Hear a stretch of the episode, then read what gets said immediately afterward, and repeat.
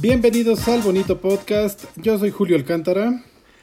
Y yo, Ramses Núñez. Y este es nuestro episodio número 46. Eh, poco a poquito nos acercamos ya al año de transmisiones. Sí, al mítico, mítico episodio 52. Así es. Y el día de hoy estamos de manteles largos porque tenemos una invitada muy especial. Sí, ya nos gustó esto de tener muchos invitados muy seguido. y cuéntanos, ¿de quién se trata? Eh, pues eh, más bien, ¿qué te parece si le permitimos a nuestra invitada que se presente con todos nuestros podescuchas del bonito podcast? Hola, yo soy Virus Visal y hago cómics. pues para empezar, eh, me gustaría que nos contaras acerca de cómo fue que decidiste dedicarte a hacer cómics? Siempre me han gustado eh, los cómics, bueno, hacer historias y dibujar. Entonces, desde que estaba muy chica, mm, me gustaba escribir puentitos o, o contar tonterías. Entonces, combiné ambas cosas porque también me gustaba dibujar y no sé, o sea, la primera vez que vi un cómic creo que fueron los mangas de Ranma y medio. Entonces fue así como de, ah, voy a hacer esto, voy a poner mis dibujitos con, con, sus diálogos y así. Entonces empecé como que a copiar el formato solamente que versión este occidental, de izquierda a derecha. Que esto fue, eh, ¿cuántos años tenías cuando empezaste a, a ilustrar? Ay, no sé, toda la vida. O sea, desde que recuerdo, o sea, creo que mis papás todavía tenían guardados dibujos que hice cuando estaba en el kinder, en la primaria. Mi primer cómic, digamos, que hice fue en la primaria. Hacía un cómic donde mis amiguitos de la escuela y yo éramos piratas.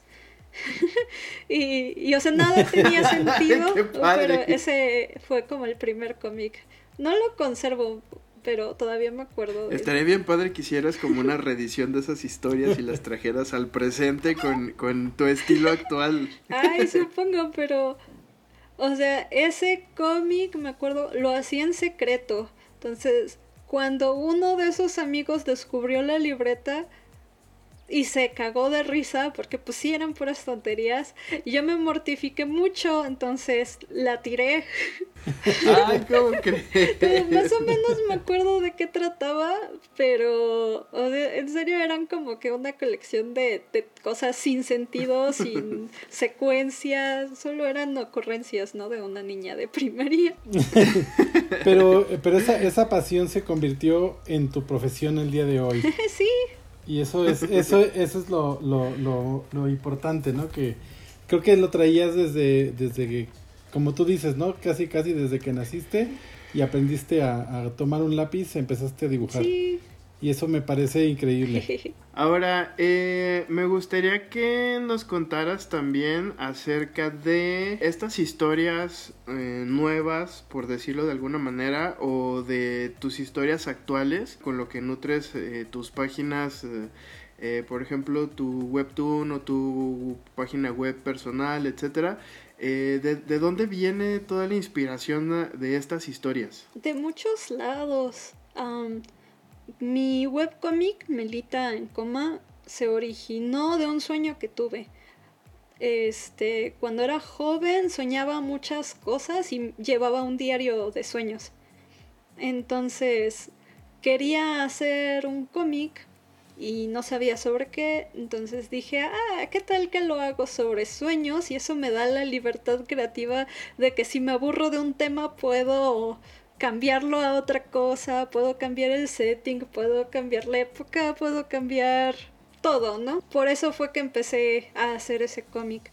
Mm, de ahí hago también como que cosas autobiográficas. E-, eso es la segunda cosa por la que la gente me conoce antes hacía un otro webcomic que se llamaba La Semana Pasada, porque tenía como que el reto personal de hacer un cómic todos los días.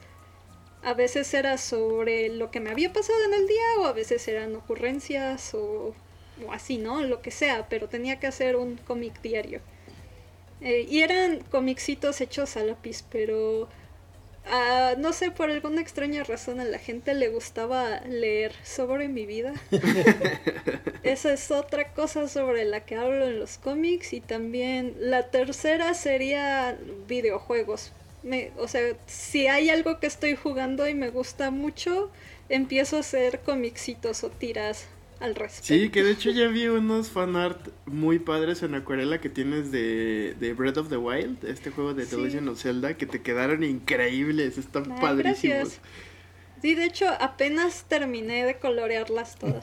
Porque aparte están así súper detallados y bien chiquitos porque vi que pusiste una, unas monedas Sí. así sobre la, la ilustración y es- son de las monedas de 50 centavos de mexicanas, de las pequeñitas. Sí, Y de verdad el, el, el grado de detalle que logras es wow.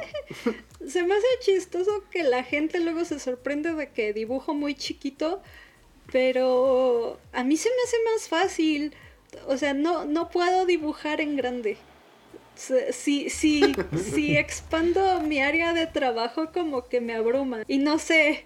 Entonces prefiero como en chiquito y me acomodo. Porque como que lo puedo ver todo de un vistazo, ¿no?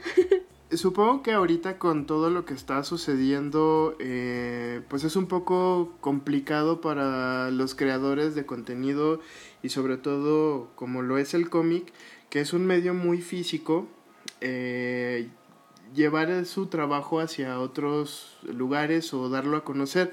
Pero siento yo que al menos, o bueno, tu trabajo es un poco más digital y siento yo que eso es como que una herramienta muy valiosa que muchos artistas que se dedican a hacer eh, cómics en físico están descubriendo o están migrando sus contenidos hacia ese hacia ese lado. Me gustaría que nos contaras acerca de cómo son tus plataformas en cuanto a lo del cómic eh, no sé, los, el tipo de formatos que utilizas o este, cómo cuentas tus historias por medio de, de esta vía digital. Bueno, cuando empecé a publicar fueron los tiempos en los que todavía se usaba Blogspot. Entonces, o sea, mis herramientas de dibujo digital primero fue Photoshop. Este, y luego dije, no, yo no pienso pagar lo que cuesta Photoshop, entonces compré Clip Studio Paint y, y me enamoré de esa y de ahí pues, o sea, yo quise tener mi sitio web para mi, mi cómic principal, Melita en Coma. Pero definitivamente las cosas han cambiado últimamente porque, digamos, antes era muy fácil en Blogspot que te encontraran y empezaran a leer tu cómic. Luego en redes sociales, en Twitter o, en- o incluso en Facebook, o sea que la gente como que luego luego te ubicara o leyera tus páginas y era muy común y recomendado tener un sitio web propio como para mandarlos ahí, ¿no? Y pudieran ver el cómic como que todo bonito e- en su ambiente. Pero hoy en día ya no, ahora es como que muy difícil como que la gente esté dispuesta a salirse de las redes sociales para leer Sí, algo. totalmente de acuerdo. Entonces tienes que hacer la labor de llevarles las cosas a ellos.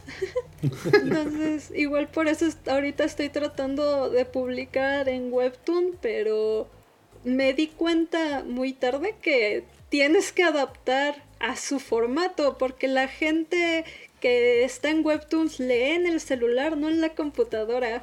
Y mi cómic obviamente está hecho para leerse en un formato pues ancho, ¿no? No, no largo.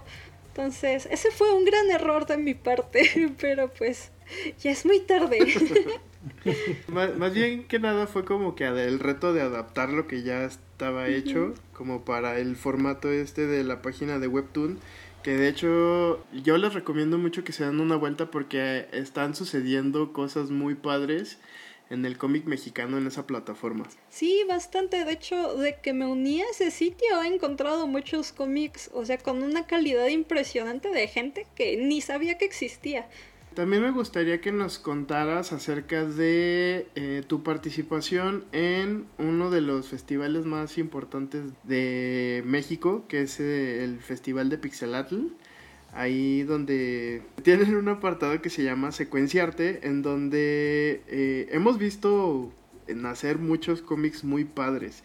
Y tú fuiste ganadora en 2018 de este concurso. Sí.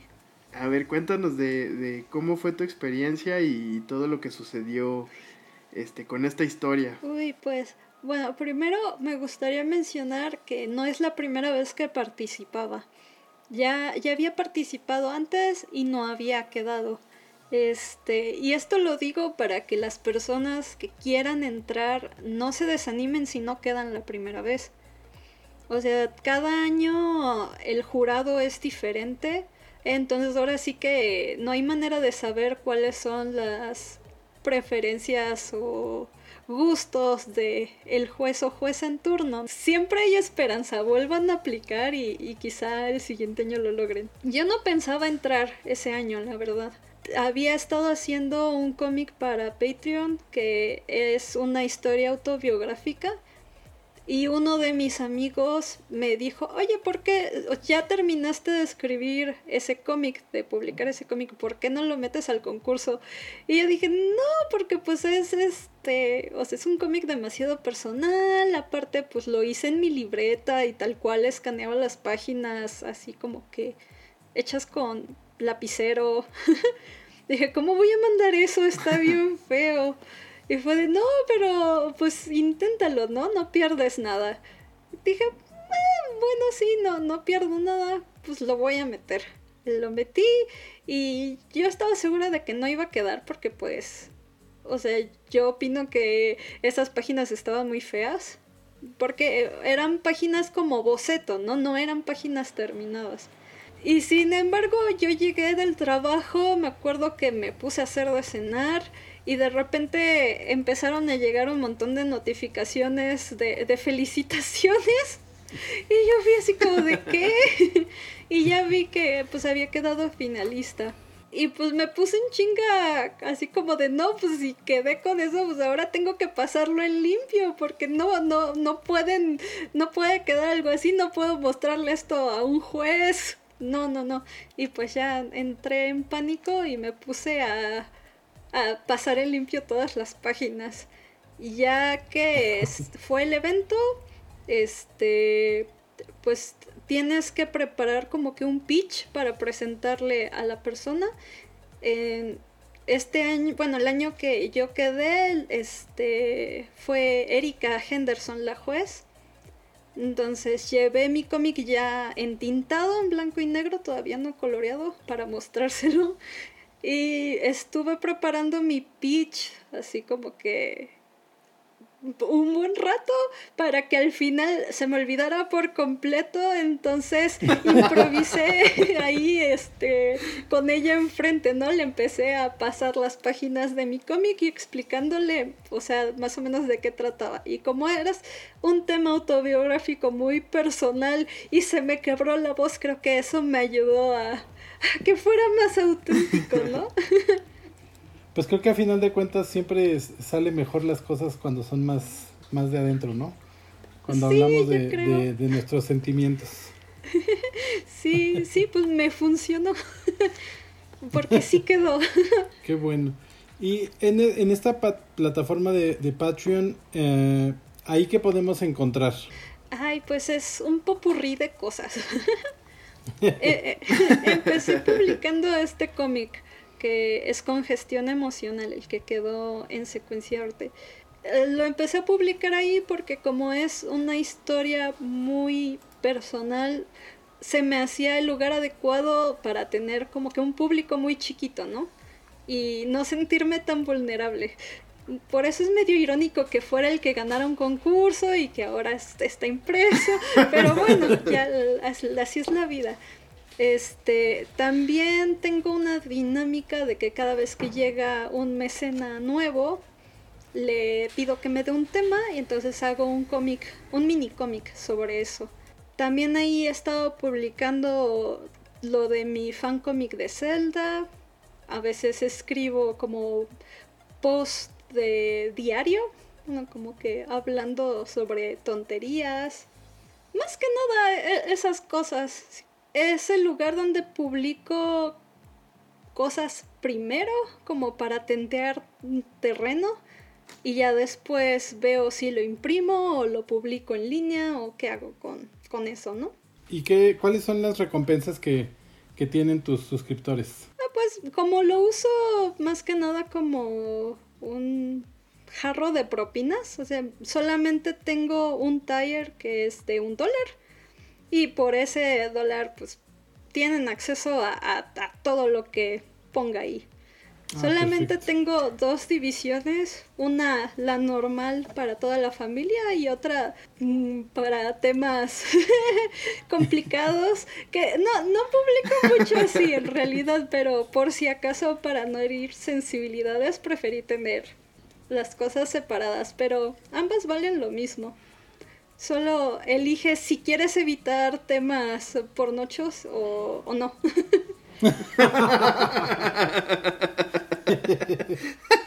Exacto.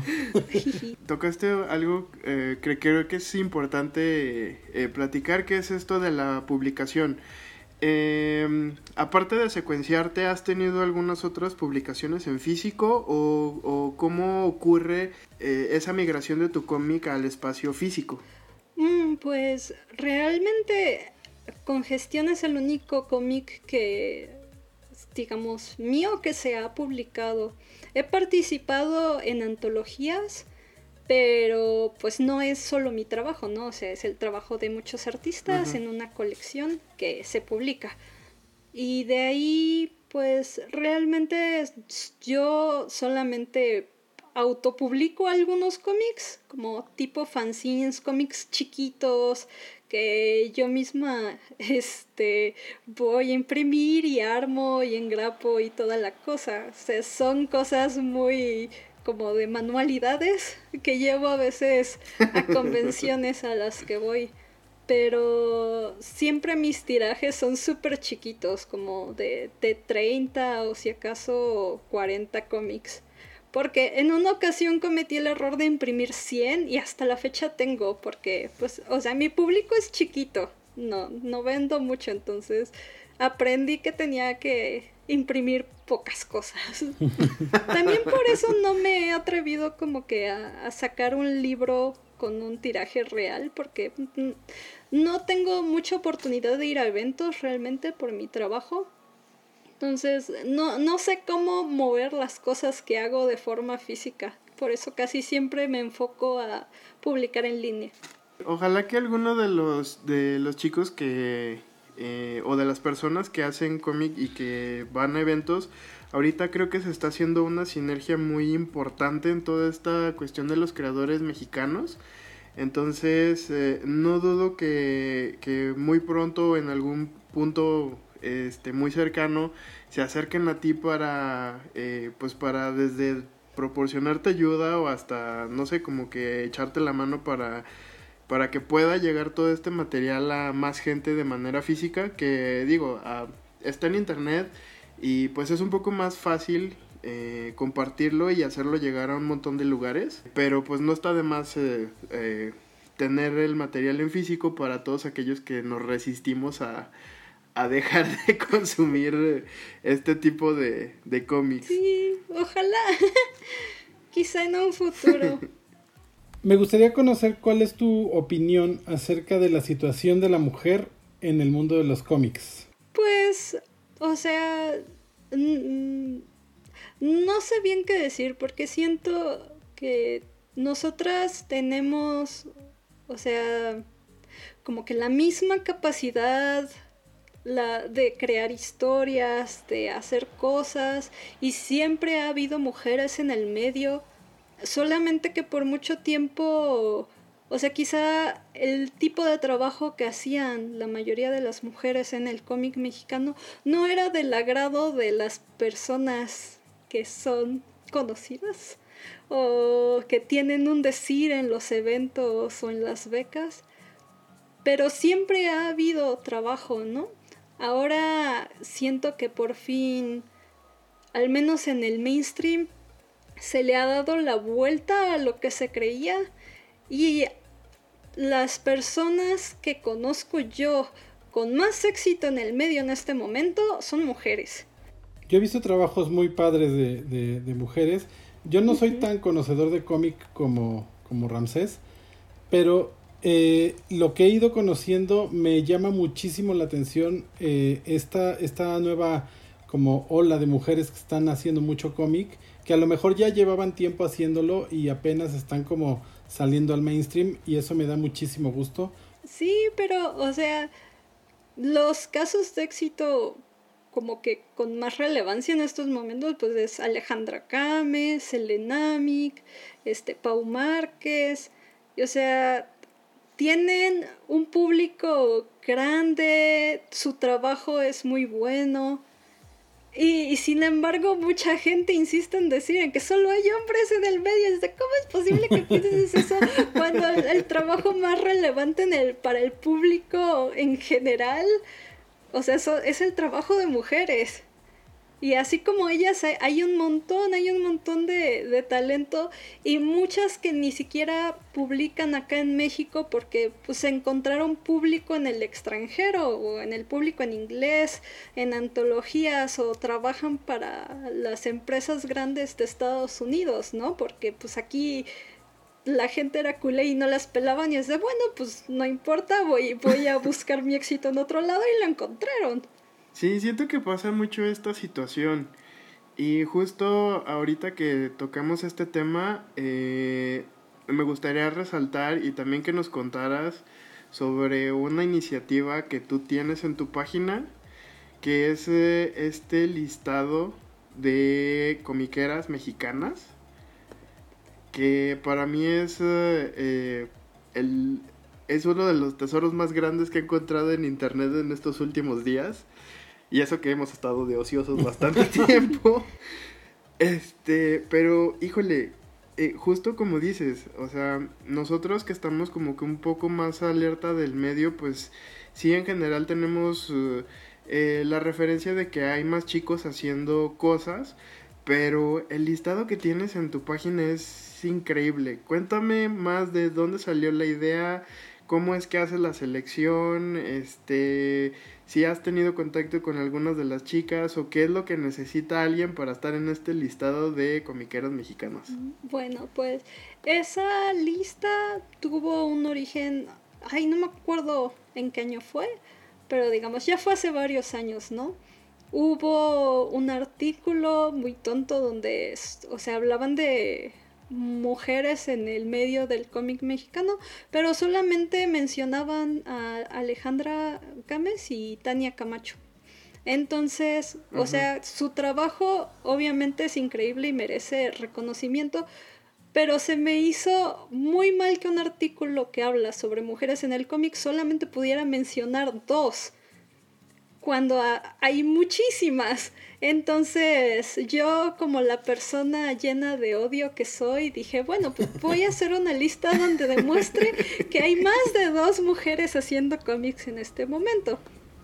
Entonces hice una pequeña lista en, en mi blog de Tumblr, así súper informal.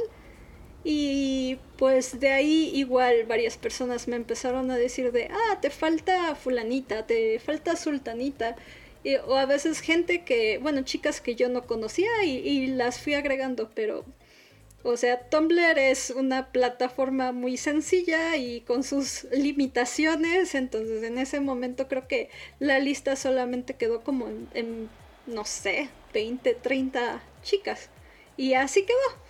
Este, y a lo largo de los años varias veces, o sea, me recordaban sobre eso, ¿no? De, ah, cuando hiciste enojar a la gente porque publicaste tu lista de mujeres y yo de, ah, sí es cierto, y ahora conozco a muchas más, ¿no? O sea, he descubierto el trabajo de muchas otras chicas, debería actualizarla y siempre era, debería actualizarla, debería actualizarla y no lo hacía. Y entonces, boom, pasa el COVID y la cuarentena. Y fue de, bueno, ahora tengo más tiempo libre. Creo que es un buen momento para, para retomar este proyecto, ¿no? Pero quiero hacerlo mejor y más decente.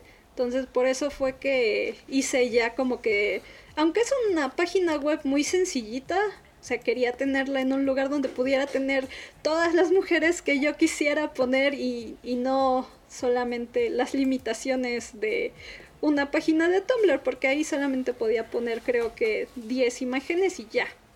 Entonces, en un sitio web aparte, pues puedo tener la ficha de cada chica con sus propios ejemplos de, de su trabajo, ¿no?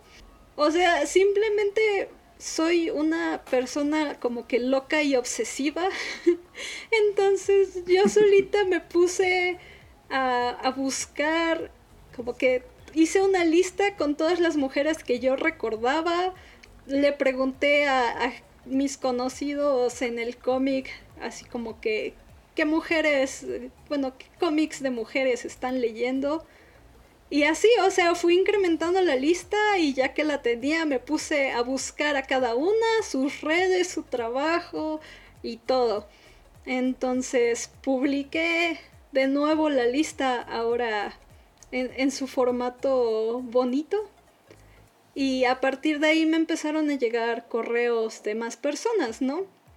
a veces de, de, chicas de, oye, me gustaría aparecer también en la lista, o a veces de gente random que es de, oye, a mí me gusta mucho el trabajo de fulana, ¿por qué no le agregas también? Yo, ah, claro, entonces hice mi hojita de Excel y ahí iba acomodando y viendo cuáles se repetían o cuál información complementaba cuál y, así simplemente fui construyendo sobre la lista que, que yo había armado, ¿no? Ya con nuevas sugerencias de gente que no conocía y, y, cuyo trabajo también es como impresionante y, y es de cómo es que no, no sabía que existías, ¿no? Pero pues así pasa porque no todos, bueno, no todas pueden asistir a eventos y a veces pues yo tampoco, ¿no?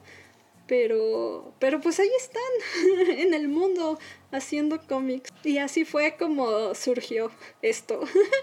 ¿Y cómo pueden aplicar o cómo te pueden sugerir a ti alguna este, autora de cómic? Eh, ¿Por qué medios se pueden contactar contigo? ¿Es eh, por medio de tus redes o tienes algún procedimiento específico para que te hagan llegar todo el material de, de las creadoras mexicanas que aún no están en tu lista. Este, sí, en la misma página hay un apartado para, este, como quieres aparecer en la lista. Y ahí está el correo. Y, y, ahí prefiero que me lo envíen por correo para que todo esté en el mismo lugar. Porque sí, en un inicio, este, mucha gente me sugirió cosas por redes. Entonces, con tantas notificaciones, la realidad es que, o sea, era un lío, era un desastre estar buscando. En mi hoja de Excel tenía aplicaciones por correo, aplicaciones por redes sociales, eh, eh, pero pues era un desastre. Entonces, prefiero que me manden un correo a comiqueras.mexicanas en Gmail. Y, y en la página de lista de comiqueras mexicanas viene la información que necesito para hacer la ficha. De todos modos, en nuestras redes, nuestras redes les vamos a dejar el link a, la, a, esta página para que ahí te puedan hacer llegar todas las sugerencias que, que encuentren. Todas son bienvenidas. Y me gusta mucho resaltar todo este trabajo que la verdad es, es un muy buen trabajo eh, personalmente te felicito por todo lo que, por toda esta sinergia que estás haciendo con la comunidad de chicas creadoras, con la comunidad de, com de comiqueras que de por sí, eh, pues muchos no saben de la existencia de, de la mayoría y como dices, pues a lo mucho tienes en mente dos o tres, cuatro, si bien te va y estás como que medio metido en esto, pero la realidad es que a la fecha actual tienes eh, alrededor de 158 autoras de cómics en este listado. Entonces, pues siento que no es un trabajo fácil y siento que eso es una tarea y una labor titánica la que estás haciendo tú aquí y pues la verdad es que te felicito de nueva cuenta por tener este espacio y, y que hagas todo este trabajo para hacer para dar a conocer todo este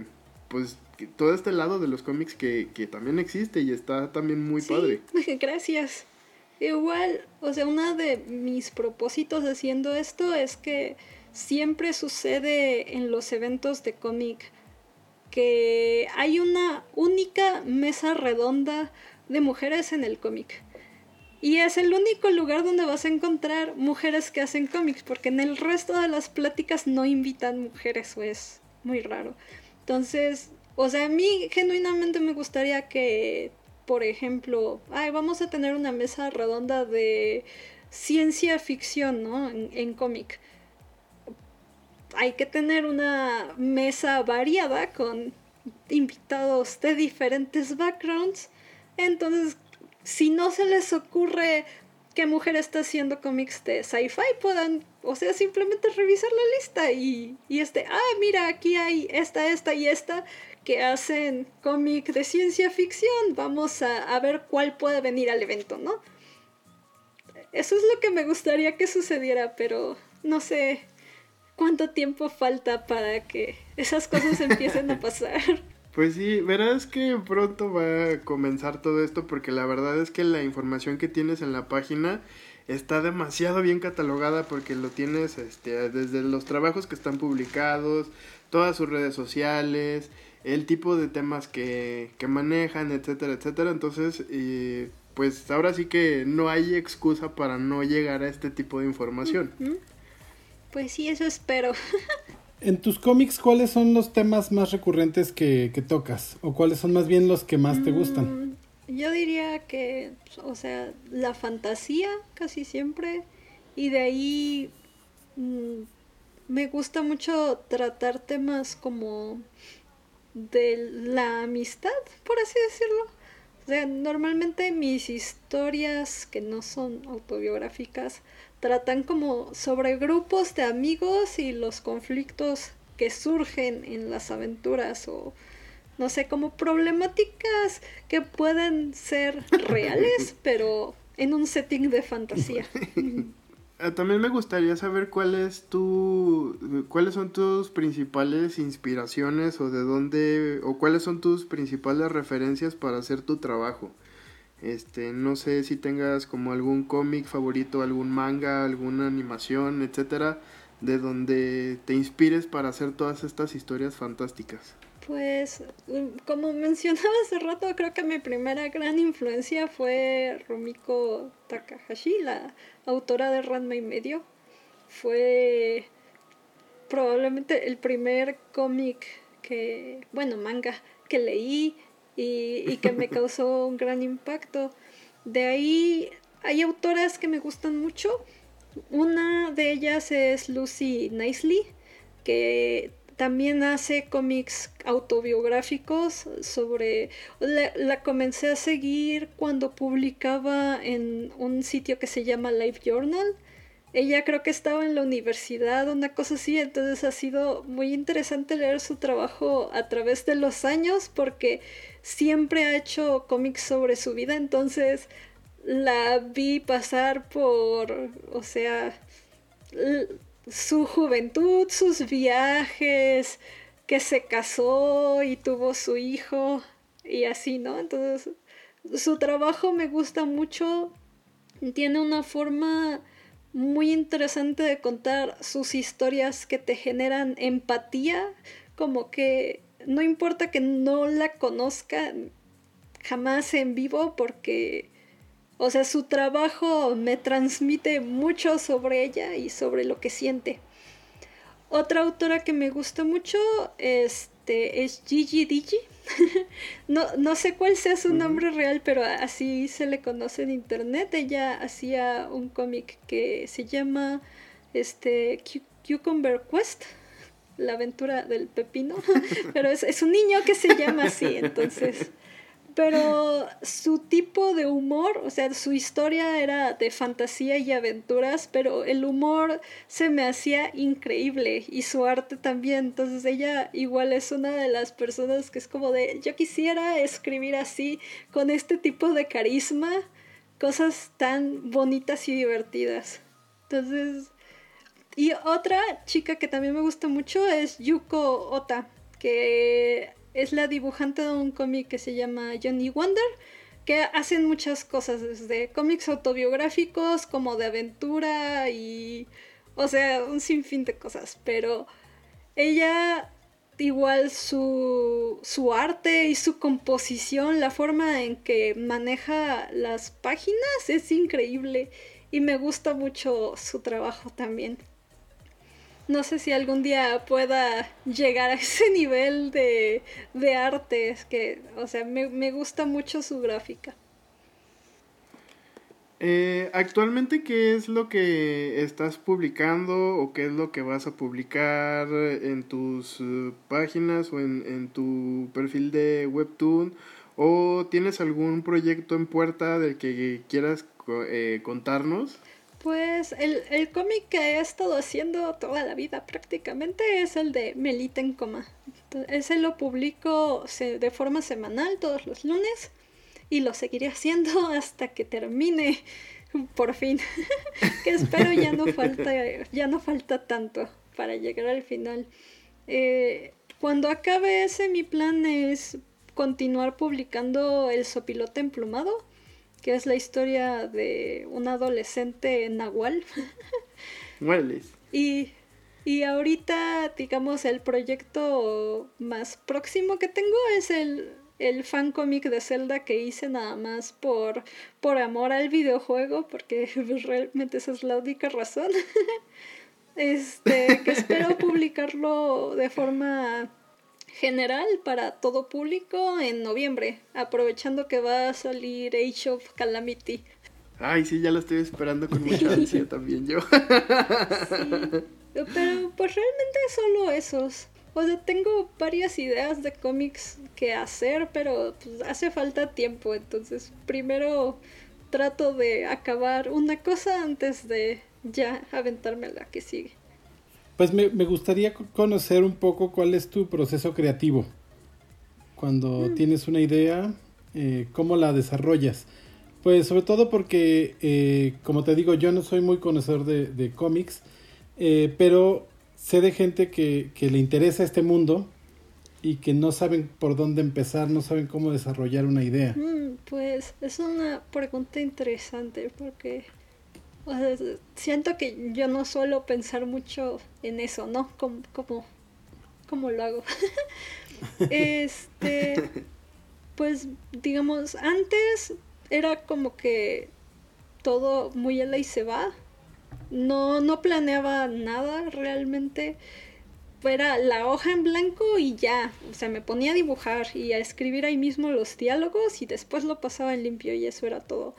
Pero ahora que tengo menos tiempo y no me puedo dedicar solamente a dibujar, he encontrado que me funciona más escribir primero un guion antes no lo hacía, pero ahora lo encuentro muy útil.